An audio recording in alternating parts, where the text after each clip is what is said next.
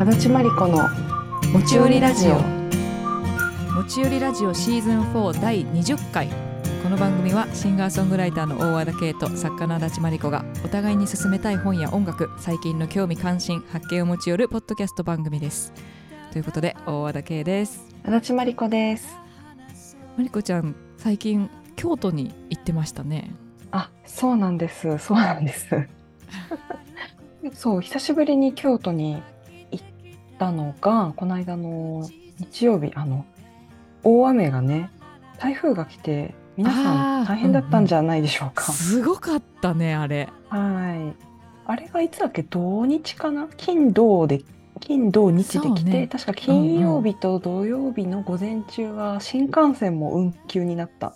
みたいなね。そうだった。まあ、なんで京都にそもそも行ったかというと、うんうん。あの私今ねご存知の通りええ。中国文化にドハマりしてまして 定期的にやってくる足立愛のドハマりタイムがで、まあ、それで中国語を勉強しし始めたりとか服装がだんだん中、チャイナ服が増えてったりとか、うんうん。あの随所随所に影響が出てるんですけど。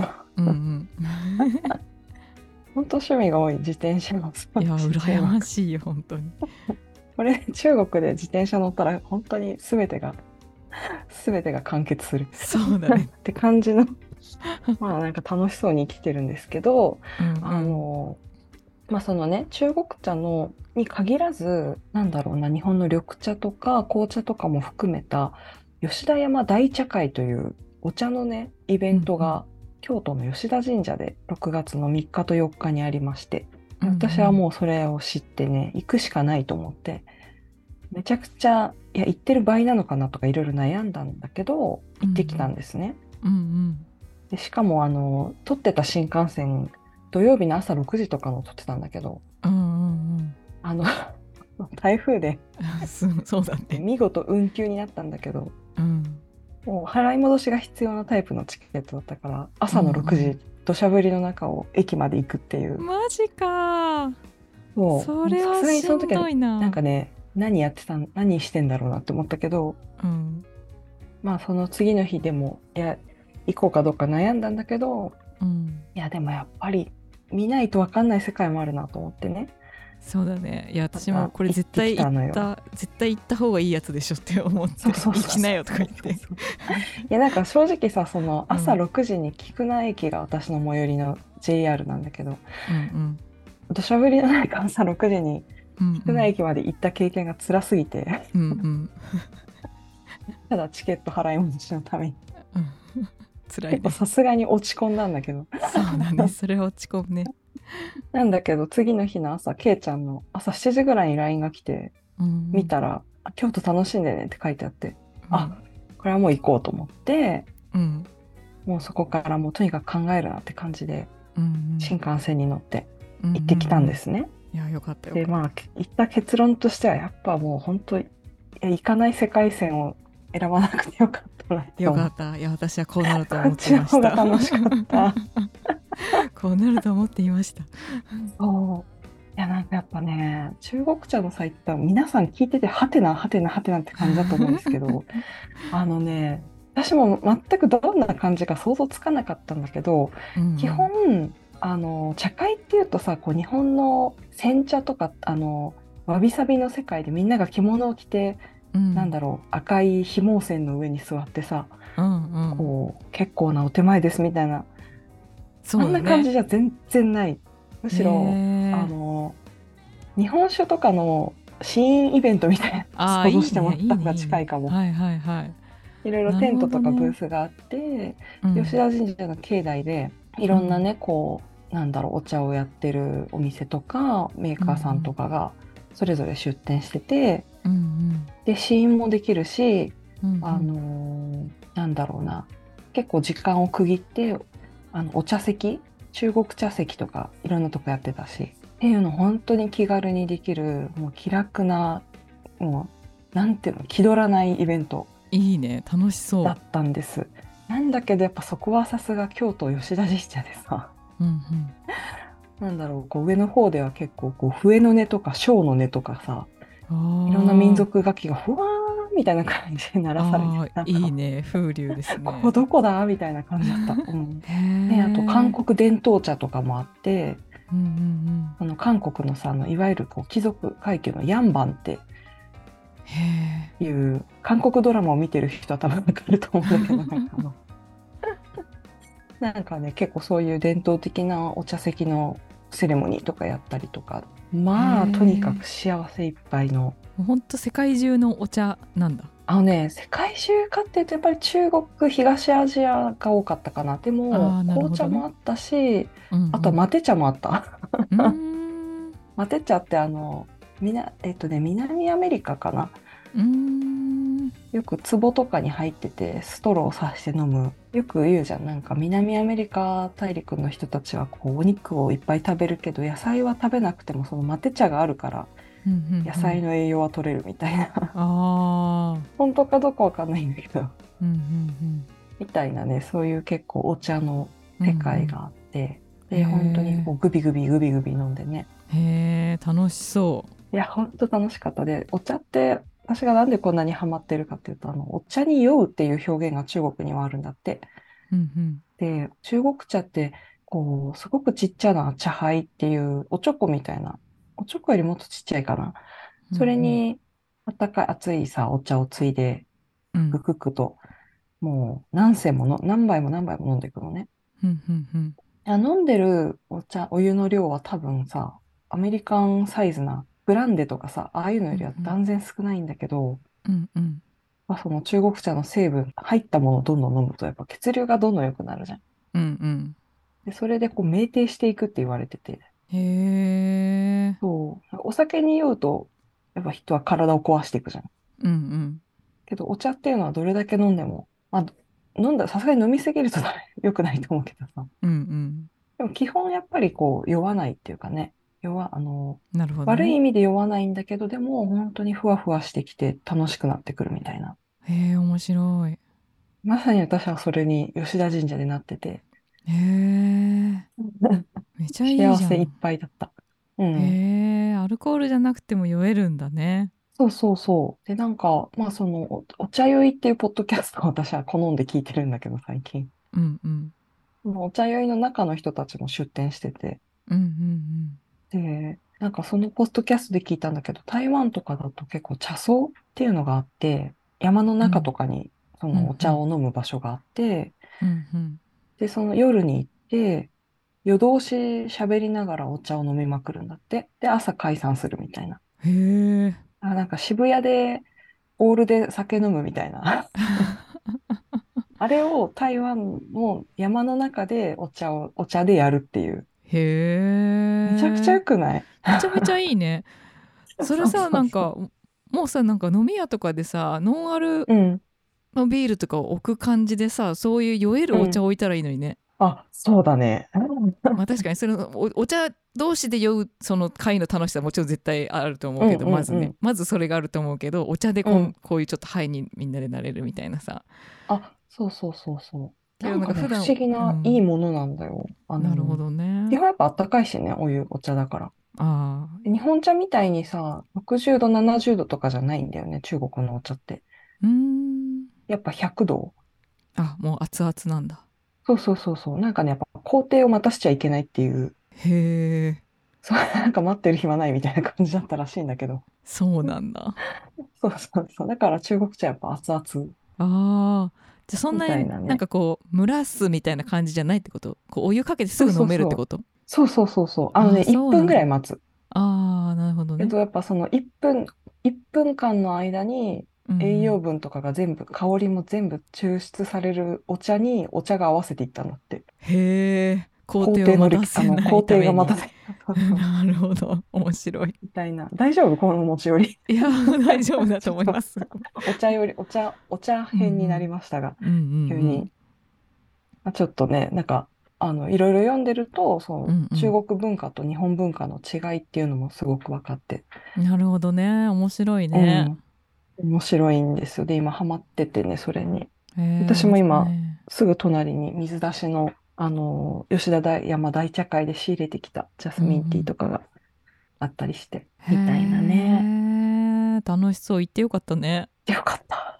よかったしやっぱ経験しないとわからない世界だった。そうだね。いやうん。それは絶対行った方が良かったからね。そう。うん。あとやっぱね、何、何よりあの、京都、うんうん。あ私なんでもっと頻繁に行かないんだろうって思った。ああのね、京都いい久しぶりに京都に行ったんだけど、まあ、京都駅のあたりはよくわかんないんだけど、吉田神社に行くためにうん地下鉄で行ったのかな、うんうんで、あのね、出た地下鉄の駅が御所の近くだったんだよね。京都御所の。うんうんしたらなんとね、地下鉄の出口に近い階段のあたりからいい匂いがしてき始めたの。何かと思ったら、御所の緑の匂いだった。へえ 地下鉄ってさ、あんまりいい匂いするイメージないじゃない？地下鉄の駅とかって。確かに。けど、なんか、か、風香る風が吹いててさ、素敵だな。これはと思って地上に上がると、もう本当に目に青葉の世界で、へえ季節も良かった御所の緑と季節が良かった。6月のまだ湿気がない。うんで、しかも台風一過のさ、青空の下で。うんうん。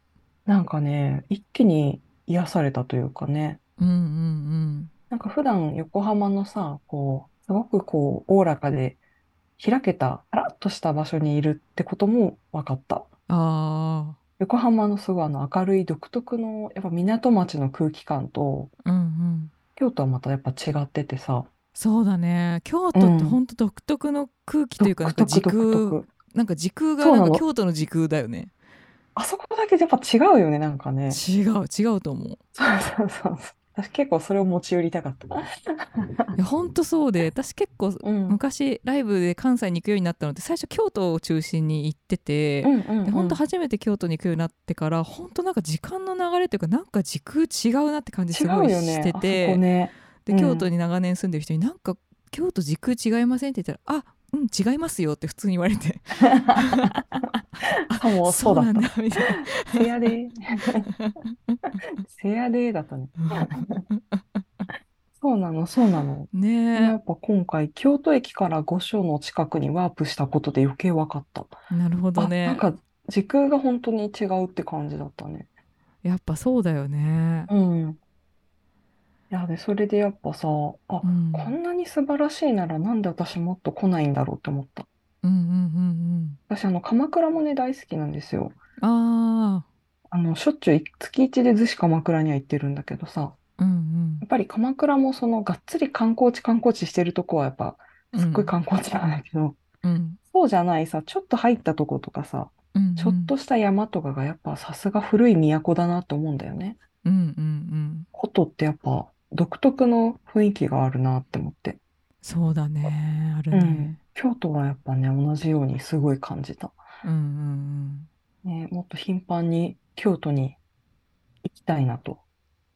うん。いいよね。私も結構友達が、あの翔平っていうギタリストが前持ち寄りでも話したけど、住んでるしあの奥さんとも仲良しでうんうんめぐちゃんって言うんだけど、彼女はスープ屋さんをやってて、今は店舗はうんうんなしでもうあの通販に特化したあのすごい本当に美味しい無添加のレトルトスープを作ってるパンブーっていうお店なんだけど、もう京都に行くとそのお家にねいつも泊めて もらえるんだけど最高だね。あおかえり、うん。おかえりみたいな感じでなんか支笏湖もそうだけど、本当実家より実家っぽい感じの。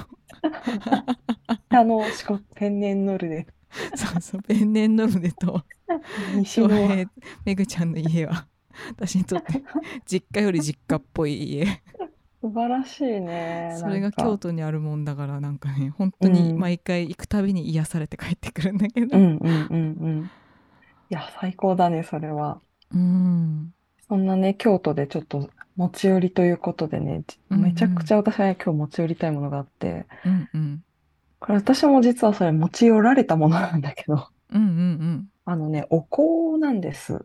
うんへえ三階インセンス本店公園研究所という、あの本店がね、烏丸御池駅の近くにあります。うんうんうんで、もうね、本当にお店がまずものすごく美しい、かっこいい、薬局みたいな風情なんだけど、なんかね、その、なんていうの、昔ながらの漢方薬局のかっこいい感じわかる。わかるわかるあの、瓶とかにさ、うんうんうんスパイスみたいなのがいっぱい入ってるみたいな。うんうんうんあの感じなんだけど、すごいかっこよくて。で、結。構さ、私、お香好きなんだけど、実は前苦手だったんだよね。うーん。で、なんでかというと、ろうそくも好きなんだけど、前は苦手で、なんでかというと、私、体で唯一に近いと言っていいほど、し気管支が結構弱くて、うーん。あすぐね、ケムケムしちゃうんだよね。なるほど。お香も好きなんだけど、なんかゲホゲホ、口の中がケムケムうんしちゃって、使えないって感じだったんだけど、うんうん。でもね、あの、そんな中でも大丈夫なろうそくとかさ、うんうん。大丈夫なお香をね、結構探し求めてたの。うんうん そしたらね、あの、あの、オープンダイアログをやっている、高弘さんっていう人がいて、あの、私がラジオにゲストで参加さし、うんうんあの、させてもらったりしてる高弘さんがね、ストーリーで紹介してて、うん。うんで、そこになんかね、あって、すごい綺麗で、で、行ってみたんだけど、うん。ここのその三階インセンスの香りは、本当に自然物からできてて、せお線香型なんだけど、うんうん。あのね、防腐剤とか化学のりを使用してないんだって。だから、こう、安心して炊けるというかさ、多分普通のお線香とかも全然安心して炊けると思うんだけど、より一層安心して部屋で使えるなって思ったのと、うんうん。で最近だと結構煙少ないタイプのお香とかもあるんだけど、うんうん。ここはむしろなんか煙が本番なんじゃないかっていうぐらい、うんその香りの煙と書いてね、公園、うんうん。でその美しさを探求してるそうなるほど。なんだよね。うんそう。で、なんでかっていうと、その、店主さんが、うんこう、世界中を旅をしたんだって。そしたらやっぱり各地でみんな煙に向かって手を合わせたり祈ったりしてるって思ったんだって。おー実際確かにそうだよね。なんか、私もネパール行った時とかにやっぱり、煙ってすごく祈りの中で大事な存在だったなと思って。なるほど。やっぱそれがあって、煙そのものが美しく立ち上るように、うんあの、ものすごくこう、精密にね、調光してうんやってるんだって。うん。うーん。なるほどね。で、本当に綺麗で、その顔、あの煙が。へえ。ずっと見てられるって思った。で、ずっと見てても喉が痛くならない。あそれめちゃめちゃいいね。そうで、これはね、ケイちゃんに勧めたかったのはね、やっぱね、そのうんうん喉に痛くならないっていうさう、んうんうんお香とかキャンドルはもうさ、本当に私自身が探し求めてるから。うんうんうんうん。いや本当そう私もそういうの好きなんだけどやっぱりちょっと煙があんまり得意じゃないから、結果的にあんまり使わないけど、だからすごいいいね、うんそれ。そう、ここのサンガインセンスの、私昨日からずっと使ってるけど、うんうん。なんか逆に部屋がスッとする感じ、ああいいね。空気がちょっと現れるじゃないけどね。うんうん 面白いのが、うんうん世界の、あの伝統的なね、うんあの香りのラインナップもあるんだけど、うん。割とぶっ飛んでるのもあって、へえ。なんかね、こう、中で使ってる成分を宇宙に、あの、うんうん DIY で作ったロケットみたいなので飛ばして、おお。それをなんか回収して、その中身を使ったお香とかもあるのね。へえ宇宙に行って帰ってきたってこと？しかも自分たちの DIY で、なんか気球みたいな感じだったのかな。オーストラリアから上げて、で、GPS ついてるから、その、戻ってきた時もめちゃくちゃ探したんだって。へえみたいな。なんかちょっといろいろぶっ飛んでて、なそう本当に宇宙まで何？何？いって感じ。行けそうそうそうたのかねなんでかっていうと、その映像が普通に店内の iPad で流れてて、ああなんか、あ、地球だ。みたいな。見えたんだね地球が。そうあのすごい。ノー、ノーカットでお送りしてますみたいな。へえ感じの。すごい。宇宙のギリギリ手前の、なんていうの？あー。地球、一応地球の成層圏内って言ってたかあな。うん、多分それから宇宙に行っちゃうと多分戻ってこれなくなっちゃうみたいな。ーあーなるほどね。っていう映像を見ながら、面白いな。えーみたいな。な、なんでそんなことしようと思ったんですかそうだね。って感じで結構ぶっ飛んでるんだけど、でもうん。本当に、なんていうか、でもものすごいその、煙というかさ、それが美しいとか、まあうんクオリティが高いんだよね、本当に。うーんうん。ぶっ飛んでるんだけど、おうん線香としてめちゃくちゃかっこいいみたいな。へえで、終わったそこのね、お香は終わった後の灰もで全部こう灰に戻っていけるっていうか、ああの灰も売ってて一緒に。で、何えでも、器は何でもいいんだって。で、何でもよくて、その器に灰を入れてさ、で、その上にお線香寝かせると、うん全部使い切れるんだよね。で、そのお線香も本当に砕あの、そのまま灰に戻っていくっていう感じ。へえ なんか、でもなんかすごいその店員さんもすごい素敵でさ、うんなんかやっぱ京都はそういう、え、なんかニッチで深掘りうんしているお店がとにかくいっぱいあるって。うんうんうんだからメジャーなものは京都では受け入れられない、なんか受けないって。うん確かにななんかそのさっきの時空違うのもそうだけどさ、なんかもう周りのことあんまり気にせず。自分たちのことをやってる人が多い気がする。本当にそう。なんかで、うんそれが面白いですよって言ってて、うん、面白いですよって言ってる人の目の前でその宇宙の映像が流れてるからさ、なるほですね、みたいな。どなるほどねそう。面やっぱ、白い高弘さんとかはやっぱね、その、京都によく行かれてるんだけど、やっぱ京都に行くとね、美意識がアップデートされるみたいな感じで言ってへてえ、うん私もやっぱそれもあって、やっぱちょっと京都、ね、せっかく日本にいてさ、海外から行かなきゃいけないとかじゃないじゃん。うんうんせっかく日本にいるんだから、うんもうちょい頻繁に京都行こうと思った。ねいいねいいねうん。いや、本当だよねほんと新幹線代とかでめちゃくちゃ悩んだんだけど、行くのう。んうんうん 行ってしまうとね、なんか、あ、もっと頻繁にって思った。ねえいやそうだよね、うんやっぱ京都行くとなんか清々しくなって帰ってくるもんなそう。ほんとそんな感じだった。わかる大阪行くのとは全然違うんだよな、ね。うんね、やっぱ大阪はあのさ、賑やかでうん明るくて、とにかく、チキレンばかりに食べるみたいな。うんうんあの感じともまた違って、やっぱね、京都はやっぱちょっと独特だよね。独特ほんと降り立った瞬間になんか違う感じになるもんねそうそうそうそう。うん面白いいやでもいいねそのこのお香ねちょっと試してみたいそうなの。このサンガインセンス。あの、ウェブショップとかもあるので、もし気になった方はぜひ。うんうんで、私がね、買ったのはね、なんとね、うん隕石っていうお香を買った。おーいいねそう。で、それはね、実際の隕石の、あの、隕石をね、その、中に練り込んでるんだって。へえで、あとは琥珀？あのー、あー。鉱物の琥珀ってあるじゃん。うんうんうん結晶の。あるね。あれも入ってて、で、琥珀の香りっていうのは、普通に嗅いだだけだと無味無臭って感じなんだけど、うーん。あの実際炊くと確かに何かの香りがあるって感じなんだけど、うーん。なんかね、記憶を司ると言われてるんだって。へえだからみんなそれぞれ好きなものを思い出すらしい。面白いうん。で、この琥珀のこの隕石の方が一番香りのね、その公園のが美しいんだって。へえで私も比べてみたら確かに違って、やっぱね、すごく写真では絶対映んないような、うんめちゃくちゃくっきりとした煙が、スーってまっすぐ立ち上がってるのとか見てると、うんなんかすごいなって、本当に。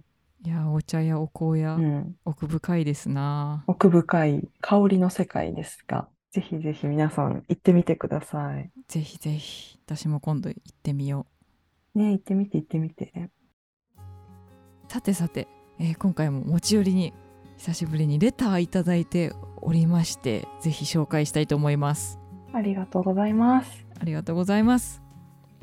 K さん、マリコさん、はじめまして。いつも配信楽しみに聞かせていただいてます。私の生活改善運動の読書体験が素晴らしかったので、もっと何かこの漢字を摂取したいと漁っていたところ、持ち寄りラジオに出会いました。幸せ者です。ありがとうございます。はじめはシーズン1から順を追ってじっくりと聞くスタイルでしたが、毎回持ち寄りの持ち寄りの内容に心惹かれまくり、これはという映画を見たり、音楽も聴いてみたり、マイペースすぎて最新情報を聞き逃しちゃうじゃんと途中で気づき、そこからは最新の配信も入れ込むサンドイッチ方式で聞いてきました。そして追いつきました。お二人のお話に私の世界を広げるきっかけをいただいています。表現してくれてありがとうと心からお礼を言いたいです。こんな素敵な人たちがいるなんてと世界が明るくなりました私ももっともっと楽しんで生き抜こうと思いましたし恐れずに表現して人とつながっていこうと思うようになりました。さて今日は持ち寄りたいものがあります。これまでのお話を聞きながらたくさん思い浮かぶものがありますが永井玲さんの水中の哲学者たちはご存知でしょうか？もしまだお読みでなかったらお二人もきっとお好きではないかと。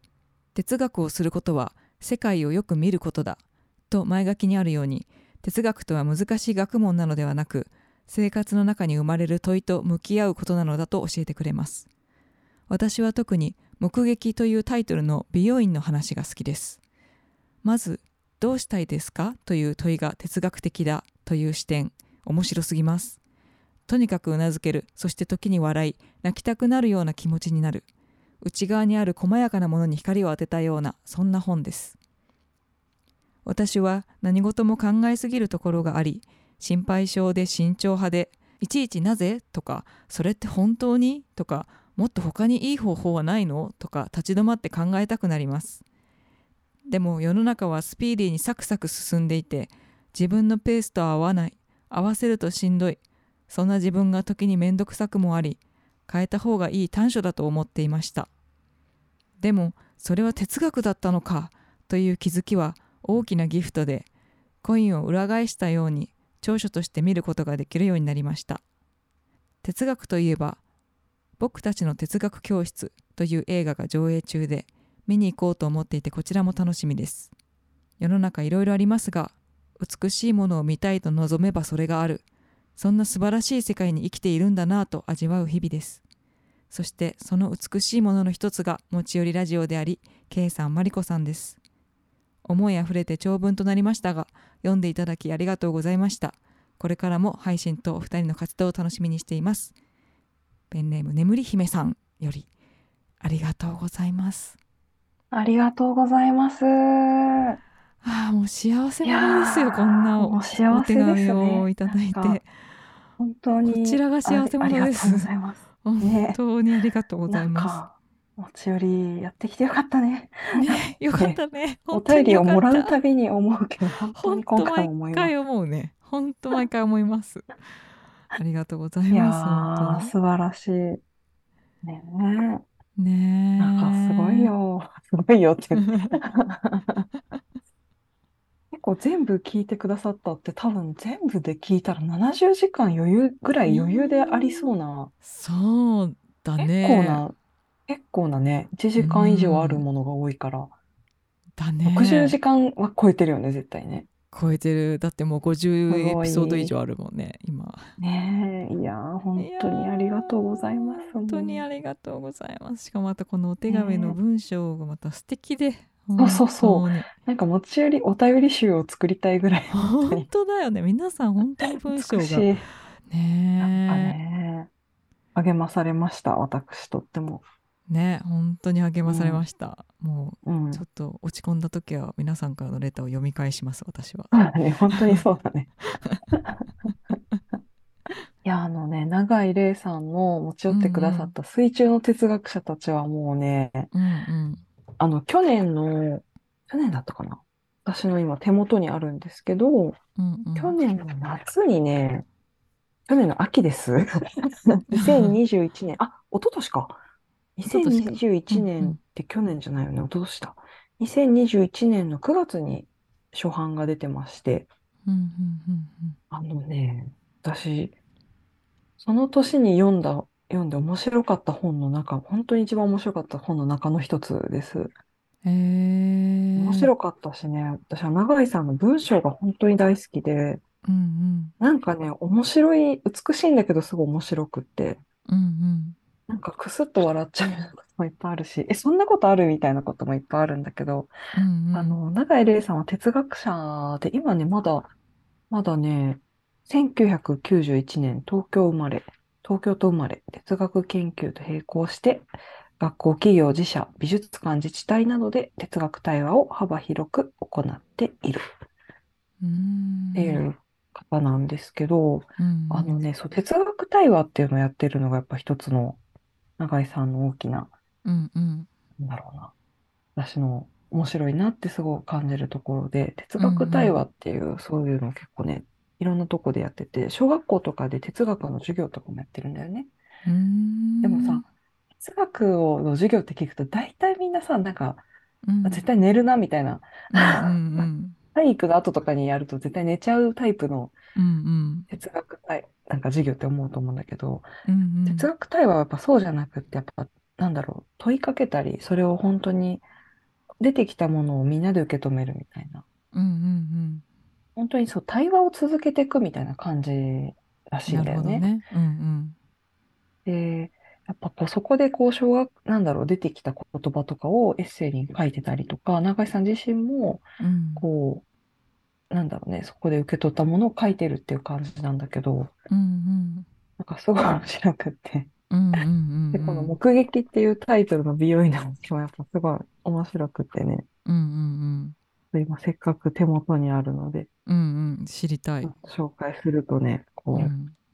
私たちの社会には哲学が足りないと嘆く人がいるっていう一文から始まるうんんだよね。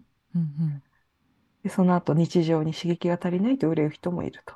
うんで、哲学も刺激も日常や社会生活とは無縁なもののように思える。だが私はあえて言いたい哲学的で刺激的な空間は実は日常の中にこそある。溢れ返っていると言ってもいい。その中の一つに美容院があるって。うんうんでまず、どうしたいですかという問いが哲学的である。ああ美容院に行った時のねなるほどねそうそうなるほど入店すると不思議な体勢で髪を洗われ、かゆいところは、洗い足りないところはなど質問され、終わったら頭以外を覆うカバーをかぶり、でかい鏡の前に座らされる。おしゃれな美容師さんがやってきて、にっこりと微笑み、私にどうしたいですか？と優しく聞いてくれる。鏡に映るふぬけた自分の顔を見つめながら私は考える。私はどうしたいんだろう？どうするべきなんだろう？私って何なんだろう？どうしたいですかという問いは、どういうあなたでありたいですかという問いでもあり、どういう人生をあなたは送りますかという問いでもある。問いはどんどん広がっていき、美容師さんの何気ない質問がいかに生きるのかという根本的な問いにつながってしまう。フリーズしている私の隣で別のお客さんがハキハキと要望を伝えている。汝自身を知っている。もしくは知ろうとしている人なのだ。友達にもこうしたらいいよって言われて、という言葉も聞こえてくる。しっかりと他者にヒアリングもしている。偉いな。隣の美容師さんは、ふむふむと聞いた後、この髪質だとこうするのもおすすめですよ、などとお客さんと対話を始めた。二人は対話を繰り返し、考えや主張を洗練させ、真理に向かって探求を始めている。美容師さんは私のあり方を共に考えてくれる探求者なのだ。哲学だ。哲学が起きている。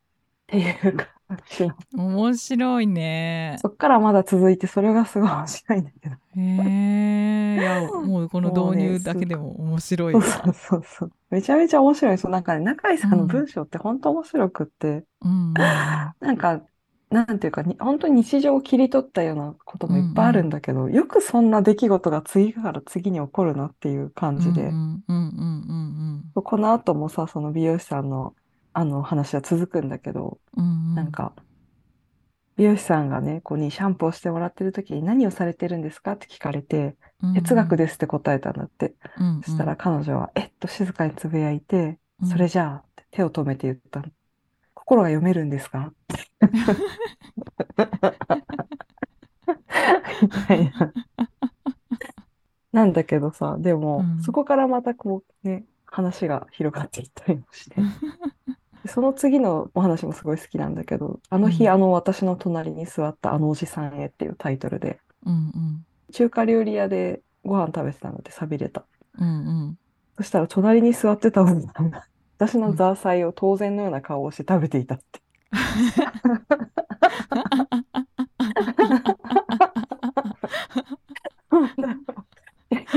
もう本当面白いでしょ。面白いねなので、とにかく面白いの。なんか、へええじなんだけど、やっぱその全部がやっぱ確かに哲学っっていうことだったり、うんその対話を続けていくっていうことだったり、うんうん。分かり合えないものっていうのとさ、対話を続けていくっていうことだったりとかね。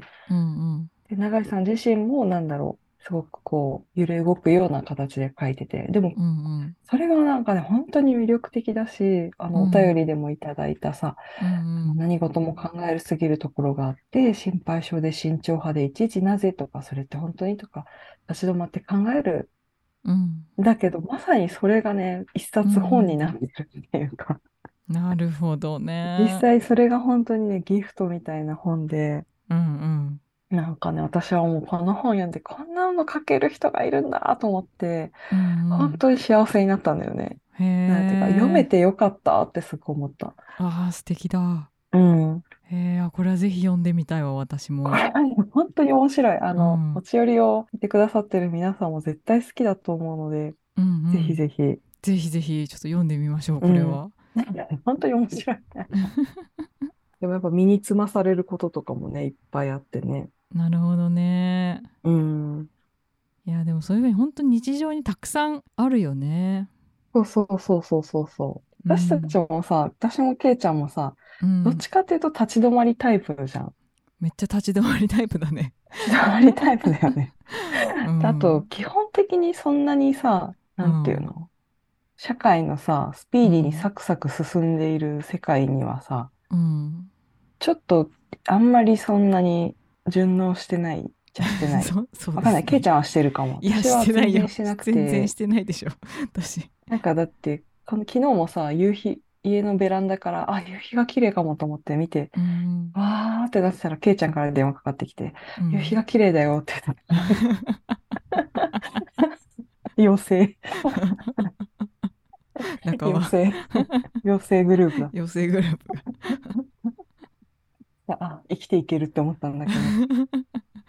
なんか本当よね持ち寄りラジオの役割もさ、なんかうんこう、世の中はスピーディーにサクサク進んでいるとさ、なんか本当に代々木公園とかの花見で自分のいるブルーシートないみたいなうん気持ちになるじゃん。なんかそうね自分以外はみんなさ、ブルーシートちゃんと夜通うんうんし若者が席取ったりしてさ、うんうんなんか楽しそうに暮らしてる。なんか私はちょっと桜はもう電車から眺めますみたいな気持ちになるんだけど、うんうんでもなんか持ち寄りラジオのブルーシートもちゃんとあるみたいな。さ、うんうん。そうだね。こういうなんか妖精用のブルーシートもちゃんとあるみたいな。そうだね。本当に。ねえ。そういうブルーシートの場所になりたいですよ。うん。そうそうそう。まあその持ち寄りラジオとかはなんか本当そういうブルーシートあるよっていうさ、うんなんか広告なのかな？もしかしたら。ね。そうだうブルーシねートありますみたいな。うん。うんうんなんか生き、生きていける場所ってあるなって思うよね。なんか、うんうんうん。まあ、それってなんか結構レイヤーになっててさ、どんな場所にいても、そのレイヤーに自分がつながってれば、なんかしれっと生きていけるっていうかさ、うんうんうんうん。そうね。ねそれにまあなんかその多くの人にとっては、うん。それ考えて何になるのみたいなえ、そうことなんだろうけどさ。でもなんか、あある時さでも本当にまあ昔から結構いろんなことをさ、無駄に考えがちだから、うん私も何事を無駄にっていうか、うん。何事を考えすぎる。し、うん。人との会話もさなんか何どうでもいい会話があんま得意じゃないっていうか、う。うんなんか対話、話をしたいと思いすぎてしまって、うんうん。相手からしたら逆にちょっと疲れるっていうかほんとあほんともっとなんか何でもない会話したい人もいるじゃん。うん。し別に私も全然何でもないない会話するんだけどうん。なんかさそれでもなんかその人が大事にしてるものが何かとかさなんかそういうことに触れられると嬉しいからさ、なんかそういう話そうそうそうをついししたくなっちゃったりとかいやそういう話がうんなんかできないと結構寂しく思っちゃったりとそうか、そうそうなの。うん。なんかそういうことが昔から多かったんだけどさでもなんかある時ふとさ、あでも考え続けることをやめたら私じゃなくなるうんうん。ってなんかある時ふってなんか言葉がうんスンうん。落ちうんうんうん降りてきて、なんかそういうことなのかなって思ったんだよねすごいですね。なんかそれこれはもしかして哲学かもしれないってその時哲学、哲学だね。いや、でも実際そうだと思う、本当に。問いをね、問い続けることをやめないって。そうそうそう多分考え続けていたいんだと思うし、うんうん。考え続けているのがすごい、まあ、自分でいられるというかうんうん。なのかなって思ったい、やー、いいね。うん、だからここは本当考え続けさせてくれる場所たね。持あち寄りそうね。ラジオや。持ち寄りはそうマね。リコちゃんとの震える魂のブルーシートだから。うんそうだね。これ言ったっけ？震える魂の話。いやそれ聞いてないかも。普通に日常会話みたいに出したけど 別に違和感がなかったから普通にうんって言っちゃったけど。なんかあの私の大学時代のねこう恩師の先生がいて、うん中山千佳子先生っていう経済思想史かな？のが専門なんだけど、うんうん。あの中山千佳子さんにすごくお世話になってとても素敵な先生なんだけど、うんうん。中山千佳子先生のゼミには本当に現代思想みたいなテーマをもあの抱えてる人たちがやっぱ集っててうんうん。すごい人気のゼミだったんだよね。うんうん。本当に千差万別で結構だけどみんな共通してたのはやっぱ自分の中にある未解決の問題をうん。やっぱり型をつけてから卒業したいみたいな、まあ型をつけるかせめて考えて考えて卒業したいみたいな人たちがすごい多くて。うんうん。ぱっと見なんていうかみんなあの女子大生とかね。まあなんていうの、いわゆるおしゃれなうん。プールでスマートでって感じなんだけどどっかみんな心に未解決なものを持ってるって感じの人たちがすごく多くて。うんうん。で、中山先生に、ゼミのね、その選抜ってどういう基準でやってるんですかってなんか、何気なく聞いたら、私はあの、教務補佐っていう形で関わってたんだけど、うん。何気なく聞いたら、うん。本当にたった一言、うん震える魂って言われた。かっこいい。かっこいい。震える魂を持っているかどうかなんだって。素敵だだそれを聞いてからさ、あ、震える魂ってずっと思ってて。うーんいいね。うん。なんか、あるよね、震える魂。あるよあるよあるよ。多分誰だってさ、誰だってあると思うんだよ。うん。けどやっぱこう震える魂ってなんか悪くするとさなんかうん。いつまでたってもあの人自己自分探ししてるよねみたいなさうん言われ方をしてなんか居心地がうなんていうの、ん。そんなことよりもっと楽しいことあるよみたいな感じでさ。うんうんお花見のブルーシートがどんどんなくななんていうか、うんこっち来いよみたいになるじゃん。うんうんけどなんかこうふと振り返るとさなんかあっちの方でなんかなんかずっと哲学とか魂の話してるブルーシートがあるって気づくのがさ大事だったりするじゃん。うんうんうんあそこ行けばもしかしたら私もなんかうん楽しめるかもみたいな。うんそんなね、持ち寄りラジオは、うん震える魂を応援していますみたいな。応援しています震えてていいよね。いいよだってそれが生きね生きてる感じじゃんそれが生きてるっていう感じだよ。うんねと思いますよえ。だからこの映画もすごく見たい。ねこれも気になるねあれだよね、そう、北アイルランド、ベルファスト。これはちょっと見に行きたいですね。うんこれはぜひとも行きましょうね、行きましょう行きましょう。いやー、すごい素敵なお便り、本当にありがとうございます。ねえ本当に素敵なお便りありがとうございます、いやでもいいね。なんか哲学だったのかっていう気づきがギフトでうんうん。こう本当に声を裏返したように長所として見ることができるようになりましたって。ねすごい素敵だし本当になんかそれもまた哲学だよね本当に。えうんうんうんうん。そういう自分自身の短所だと思ってたところがこう本当にひっくり返るっていうかさ、ね世界の見え方が変わるっていうことがさ、まあ、前回もそんな話ちょっとしたけどさ、そうだね、そうだね。そうなんかやっぱ世界の見え方を変えさせてくれるものとの出会いっていうのがやっぱすごく嬉しいし楽しいし、なんかそう。大大切だなって感じるっていうかね、ね、うん、ギフトだよね。ねギフトだね本当に、うん。光ってその眩しくてさ、こう自分を救ってくれそうなものってイメージが、なんかやっぱそういうふイメージで語られること多いと思うけど、結構その、うん。ただ単に光ってるだけじゃなくてさ、うんうん。見えなかった部分に光を当ててくれたりね、うんうん見方が本当に世界の見方が変わったっていうのはすごいギフトだよね、やっぱりね。本当にそうだと思う、うん。世の中いろいろありますが、美しいものを見たいと望めばそれがある。そんな素晴らしい世界に生きてるんだなと味わう日々です。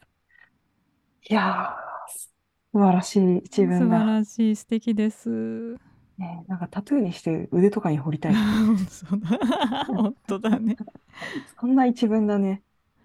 なんかそれを忘れないでいたいね。そうだね、うん。忘れないでいたいね本当に、ね。まあ忘れる時もあるけど、うん、腕見たら書いてあったみたいなね。そうだね。思い出させてくれるっていうかね。そうだね。うん。やっぱそういう思い出させてもらえくれるものをまあ、言葉や音楽やいろんなもので置いておく、うんうん。おける大切に取っておけるっていうのもなんかいいね。このお手紙も本当にそう本当だけど。だね。本当だね。うん、人は絶対忘れるじゃん。もう本当、忘れる忘れる。あと、あっあっさりたやすく流され引きずられる。いろんなものに。本当に、もう日々本当にねもうジェットコースターのように自分に振り回されてますよ、本当に。そう、私も、痛感するんだけど最近。うん、私も今日元気いっぱい、まあこれでも元気いっぱいなんですけど、うん、元気いっぱい喋ってるけど、普通結構落ち込んでたり、うん、最近ちょっとね、落ち込んでたりしたので、うんうんあのー本当にこのお便りに書いてある、美しいものを見たいと望めばそれがあるの真逆をやってたからね。うんで、なんか落ち込んでる時ってさ、うんうんこう、ちゃんと世界からいろんな素晴らしいものをもらってたり、光ってるものいっぱいあるのに、あえてその暗い部分を見に行っちゃうみたいなね。ねそうなんだよね結構そういう状態が落ち込んでいるっていう状態なのかもって私なんか身をもって体験してました。うんうんううんん。そうだねいや、これだけが真実なんですみたいな。ちちょっと、ちょっと目を開いてみたいな。そうだねいや本当よくなりますよこの状態まさにケイちゃんのうん甘い予感の世界。顔を上げて光浴びての世界ですよ本当。ね。ほんとね、光はそこにあるんだけど、光の当たらない方をね、だけをなぜか取りに行ってしまうというね。うんねまあ、なんか、まあ中国、中国に最近ハマってるから、やっぱ陰と陽はでもそれでもやっぱりね、どっちも大事なんだって。うんうんうん陰と陽があってやっぱ完全なんらしい。うんなるほどねだからそういう時もあるよねっていう。うん なんだけどやっぱどっかでね、こう美しいものを見たいと望めばそれがあるっていうねう。んやっぱそれを覚えているのが大事だよね。そうだね本当に、いうん。や素敵なお手紙ありがとうございます本当にありがとうございます。えーぜひ皆さん何でも私たちに聞いてほしいことでも何でも最近のお気に入りでもいいですぜひぜひお便り送ってくださいはい。大変生活が豊かになっております。とても豊かになっております。はい。そういえば、けいちゃん、はい。ビッグニュースというか、持ち寄りラジオを上げてのはい。ビッグイベントがありますね。ありがとうございます。そう、はい。今日水曜日ですけどこの配信がねあるのが水曜日ですけど、えー金曜日2日後ですね。6月9日金曜日大和田契約2年ぶりの新曲シングル「甘い予感」リリースですどんどこどこどこどんどこどこどこ。3日三晩踊り続けたみたいな。そんな気持ちを今表現してみました。ありがとうごございます。ありがとうございますありがとうございいやますー、ついに来ましたね。甘い予感。ついに来ましたついに来ました。もうこのね梅雨のこれからのどんよりはもうお任せください。この甘い予感を皆さん。この曲がありますから。いやー、本当にファイトソングだもんね。ファイトソングです。私なりの、うん。これ今日ちょっと流れたりするんですか？持ち寄りで。ああチラチラ聞き？チラ聞き？チラ聞き？チラ聞きパーティーをやりましょチラ聞きしますか？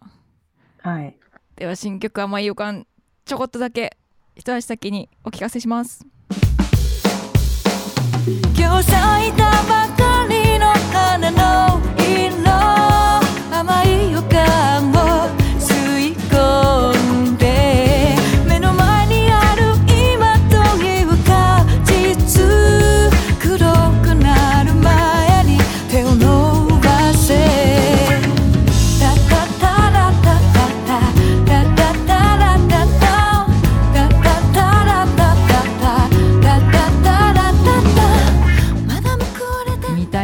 なっておりますいやー、素晴あらしいですね。ます続きは金曜日にお楽しみにっていうピートできます。ですいやなんかね、うんうんあの、これはもうね、やっぱ新曲なんだけど、大和田圭の哲学がですね。はい。確かにそうかもしれないです思想がこねこに込められております。そうですね確かに私の哲学作思想ですねこれは。そうです。かつ彼女単独だけではなく、その持ち寄りを経てね、そうですい、ろんなね。人とこの持ち寄り時空で絡み合い、作り上げてきたけいちゃんが作った曲なので、はい。そういった意味でも対話を続けて作ってきた生まれた曲ですね。まさにそうですね。はい。本当にこれは持ち寄りなくしては生まれなかったでしょうこの曲は。うん。持ち寄りはけいちゃんが編集しない、あの、編集を、大変精妙な編集を経てできているので、毎 毎週毎週。インスタの案内文とかもけいちゃんが書いてくれてるので。中の人。あのまあ作品、作品なんですね、もう本当に。でも、ありが一人じゃできないっていうのが、ここまで、やっぱね、うん、なんか私たちも体感した持ち寄りだよね、本当にね。そうだね。一人でできないものが生まれてて、今。うんうんうん。不思議な、それがこう結実したのがこの一曲で。そうだね。ね本当に。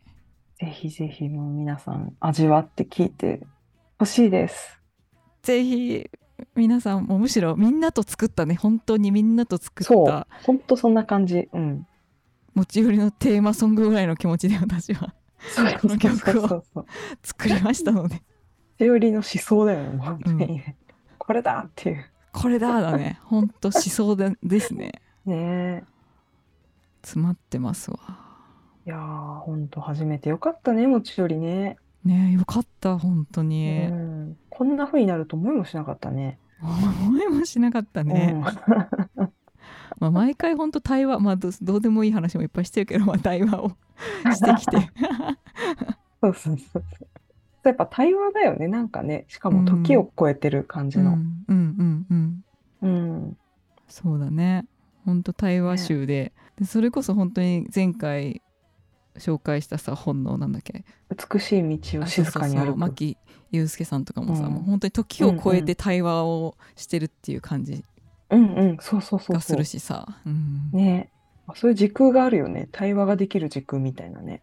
あるねやっぱお花見のブルーシートあんだな。あるねの時を超えたブルーシートがあります。しかもなんかこの「甘い予感」って曲はこの「タタタラタタタタタタタタタ」ってとこでがこう、レコーディングでは私といつもコーラスしてくれてる春菜ちゃんっていう女の子がコーラス入れてくれてるんだけど、まあちょっとこれから聞く皆さんのお楽しみポイントとして聞いてほしいんですけど、うんうんうん。なんか後半の方に出てくるこのフレーズはねなんかもっとすごい変わっててあのミックスっていう作業があるんですけど音楽作る時に、こう取った音を最終的にどういう風に合わせていくとかバランスとかうんうん。音色の音作りっていうのがすごい作品にとって重要なんだけどそのミックスをやってくれたのが、ウォンクっていうバンドの新田ひかるくん。がうん。やってくれてて、うんうん。で新田くんがそこの声を私の声と春菜ちゃんの声以外ももっと大勢でなんか歌ってるような風にミックスの時に、あのか彼のアイディアでやってくれてて、うんうんうん。そしたらこう最初一人で走っていたのがなんか最後は気がついたら一人で走ってると思ってたらあみんな一緒に走ってるみたいなね、うんうん感覚になんかそのミックス届いた時に私自身がはってなったんだよね、だからなんか持ち寄りもすごい今この話をしててあなんかこういうことなだなって思ったんだけどさ。なんか自分が一人でね。走ってると思ってたけど、うんう私みんなそれぞれの目的地なんだけど一緒に走ってるっていうさ、んうんうん。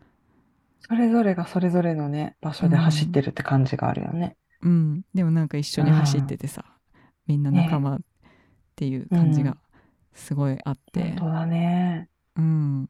なんかそんなアンセムに欲しいなっていう、アンセムですね。うん、願いを込めました甘い予感いやー、たくさんたくさんたくさんエンドレスリピートしてください。ぜひ皆さんぜひ、で日々のどんどこ広めて、どんどこどこどこ広めてください。ぜひぜひぜひぜひお願いします 本当聞いてほしいいっぱいの人に聞いてほしていほしい。なんか、うん、もっと、うんなんかね、大きな海流に乗ってほしい。そうだね黒潮みたいな。うん。ね乗ってけーみたいな そうそうそう。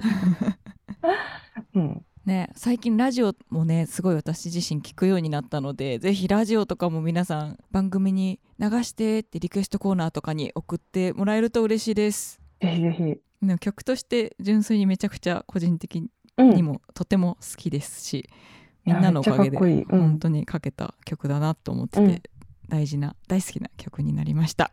皆さうん。んありがとうございます、ありがとうございます。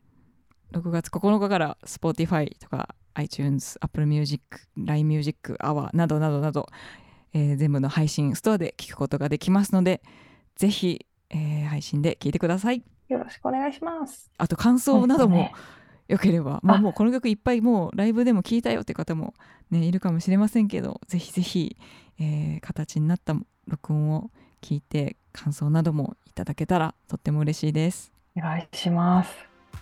えー、マリコちゃんはお知らせなどあるんですか？あございます。はい、えっとですね、私も、あの、新しくですね、今日収録している今日、あの、発売になったんですけれど、うんえー新連載が始まりました。ました。また。もや新連載が、もうすごいことになって、どんどこどこどこどこ、ど3日3晩踊り続けたみたいな感じなんですけど、はい、あの、えっとですね、集英社、あの、スバル、集英社スバルですよあなた、はい私もなんか、自分が何か夢を見てるんじゃないかみたいな気持ちなんですけど、締め切りあのがちゃんとあるので全然夢じゃないし、あの、締め切りがちゃんとあります。えっと、何を言ってるかわからないんですけど。何を言ってるかわ。からないですけど、はい、えっとですね、6月6日発売、スバル2023年7月号から文芸誌ですね、連載が始まります。で、連載のタイトルは、書きあぐねて賛があり。というタイトルが。あの、1ページのね、コラムの連載になるんですけど、はい、あのー創作に行き詰まった時、ふと前を見やると、そこにはサンガが。北軽井沢浅間北陸の、あ、えっと、グレイだ。さ北軽井沢のですね、うん、森の中を歩く連載第1回、言葉と深く向き合うためのフィールドワーク始まります。ということで、おーはい、すごくないですか？集英社スバルですよそうなんですよ。だって集英社って物心ついてから出版社の名前として覚える1個目集英社か講談社のどっちかでしょ そうそうそう。じゃあ、あの、やっぱジャンプとマガジン。ジャンプとマガジンリボンと仲良しのどっちかどっちかでしょ。リボンと仲良しでさ、人は、人はなんていうか、出版というものに触れると思うんでですしょ？けど。その集英社ですよ。そうなんです。そうなんです。で、やっぱりこうね、こう、まあ、スバルという文芸誌に以前うん。読み切りでエッセイを載せていただいたことがあって、うんうん。まあ、その後にこうやっぱこう一緒に掲載された他の方の読んでると本当にやっぱりすごい、うん。すごいとこだって思ってね、うんうんなんかそういうのもあって結構最近修行のような気持ちになってたんだけど、うんうんなんかまさかこうやってね、連載をさせてもらえることになるとはで、うんいや、はい。それはもうそのえー読み切りが良かったからじゃないですか、やっぱいやー、本当にね、でもありがたいですね。で、り、あの、北軽井沢、えー、浅間北陸ですね。私さっき北嶺って一瞬読んだかもしれないですけど、あの、聞き間違いです。北陸です。えっとですね、うん。あの、まあ、書きあぐねた酸がありなので、まあ、結構ね、私は自分の内面のことだったりとか、あの、うん。生活のことを書いてきたことが多かったんですけど、うん。一回ちょっとね、こう、本当にこう自然の中に入っていって、うん。あ本当に自然と対峙して、それで浮かび上がってくるものを書きたいっていう気持ちがすごく強くて、なるほど去年とか結構狂ったように旅してたじゃん、私。うんうん狂ったように毎週どっかのや山だとか海だとか行ってたじゃん。うんそれがまさか連載になってるっていう。うんうんまたこれも思いもしなかった、あれが。うんなので私的には結構こうセンスオブワンダーをあるうんミステリーハンターみたいな気持ちでうんうん書いている連載です。えー、面白そうん。皆さんよかったら、スバル7月号、ぜひ読んでみてください。うぜひそしてこちらもください感想をいただけると、あの、助かる私がいますので、ぜひぜひぜひぜひ応援していただけると嬉しいです。ぜひお願いします反響ってとてもありがたいので、ぜひ皆さん感想や何か書いてくださったりしたらとっても嬉しいです。ぜひだってさそのなんせ読み切りが連載につながったわけですからやっぱそこできっと反響があったり、反応が良かったっていうのが連載につながったんだろうからね。なんかちょっとまたそこからの何かにつながるようにぜひ皆さん集英社さんにもこう足立さんの連載めちゃいいですっていう風にね ぜひ送って声をぜひ上げぜてひ連載が長く続くように、ぜひぜひネガティブぜひ お願いいやいや続けていきましょう。自分のことになると弱気。そうそうまあまあまあまあね、あのうん楽しく書いていきたいと思うので、ぜひ皆さん応援していただけると嬉しいです。ぜひ応援してください。はい。あとおすすめの山川海をスポットなどを教えていただけるとあいいですね。いいですね。ありがとうございます。めでたい。ね。えいやいいねいいね。ちょっと盛り上がっていきましょう。ちょっと私もバンバン頑張りますよ。この甘い予感出してなんかうん。スタートついに切ったぞっていうかい感じがね、そうそしてるんで。ちょっと皆さんぜひラジオとかもねあのリクエストとかはしていただけるとすごい嬉しいと思う。っていまして。曲はラジオに。そうなんですよ。結構リスナーの方のリクエストって結構かかるんで、うん。ぜひ皆さんがリクエストしてくれたら嬉しいなと思ってます。お願いします。お願いします。いや連載これで何個目なんですか？ちょっと。えっと、そうなんですよ。あのねえ、いや、でも本当にうん。今ね、まあ、とにかくやっぱ頑張って書いていこうっていう感じ必死 すごいな。です。まあ、楽しんでね、書いていければと思うので、ぜひぜひ、ね。あの、一緒に楽しんでもらえたら嬉しいです。ね。みんなで走っていきましょう、なんか気持ちよくね。そうそうそうそう。みんなでさ。ね。そうしましょう、まあ、今年もなんだかんだこれ折り返しみたいな感じじゃないですか。6月ね。あ、そうだ。6月ってそういう、あれだ。まあ、今を生きよそうそうそう。でも大体私いつも年の前半は大したこといつもしないしてないって毎年思っててう。後半からなんかエンジンかかってくるなみたいあなあ、確かに。前半は助走みたいな感じだと思ってるから結構日照時間が大事だから。まあでもさ、どんな一日も大事だよね。そなんていうか、結構一日中うめいてたみたいな日だってさ、うん同じ一日で、ねなんかどんな時も大事にしたいわ。うん。ほんとほんとだって別にさ未来のために生きてるうんだけじゃないじゃんもちろん未来そむしろ未来があるあるっていうのは今日が楽しくなったりするためじゃんもはやむしう。ろそうそうそうそうそう、わかるわかる。今のためにある。だから未来のために何もできなかった今日をそんなになんか残念に思うのはなんかちょっともったいないのではっていうふうにそうなのよ。私は思いましたね。うん。ほんとそれ。うん、私も最近それになんかね、なんか例えば本当に何もできなくてゲームばっかやってたなみたいな日もあるじゃん。うん、だけどそれはさ、ゲーム楽しいんだなって思った。そうよ、ん。今日はねそういうふうに一日を存分に味わったっていう、存分に遊んだ。うん。うん みたいなね。ねそれでいいじゃんね。うん。そう、それでいいんだなって思うんう。で、なんか結果的にその方がさ、いろんなことはかどるなって思った。うん、結果的にね。今日を味わい尽くしましょう。ね、そうしましょう。やっぱさ、なんか仕事のために生きてるわけでもなくさ、うん、ね、義務のために生きてるわけでもなく、やっぱ生きるために生きてるからさ。ね本当ってに、なるとやっぱね、うん、その日その日を味わうことから始まるよね。本当そう思う。うん。なんかすごい突然何言い出すんだって感じかもしれないけどなんか何のために生きてるかなって思ったらやっぱあ生きてるって感じたくて生きてるような気がして、うんうんうん。いや、そこわかる。うん。うんだから、何かを成し遂げるとかじゃい、ないよね。その時のために今があるとかじゃなくて、うんうん今があって結果気づけば何かがなんか、あ、なんかできてたみたいなさ。うんうんそうだと思う ねどんな瞬間も味わってうん美味しく、うん。その日しかないしねその瞬間はそうだね。本当にそう。今という果実をね、はい詳しくは甘い予感で。無理やりつなげたみたいに なっちゃったけどなんか本当にそう思いました。うん本当につな がってるから。うん。うん、なんかそう思ったな。うん。ねね、そういうのをいつも忘れちゃうから思い出し合って生きていきましょえ、そうしましょう。う。うん。いや、楽しみだ。これから楽しみだね。新連載も新曲うんも全部楽しみだ、本当だね。ねやって生きていこえそうしよう。なんか元気が出ました、持ち寄りの。なんか、おかげで。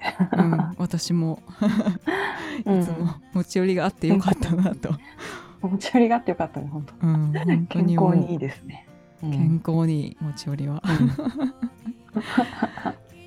そんな感じかしら今週はそんな感じですね。はいそれでははい今週もお付き合いいただきありがとうございました大和田圭と足立まりこでした。ままた来週た来週。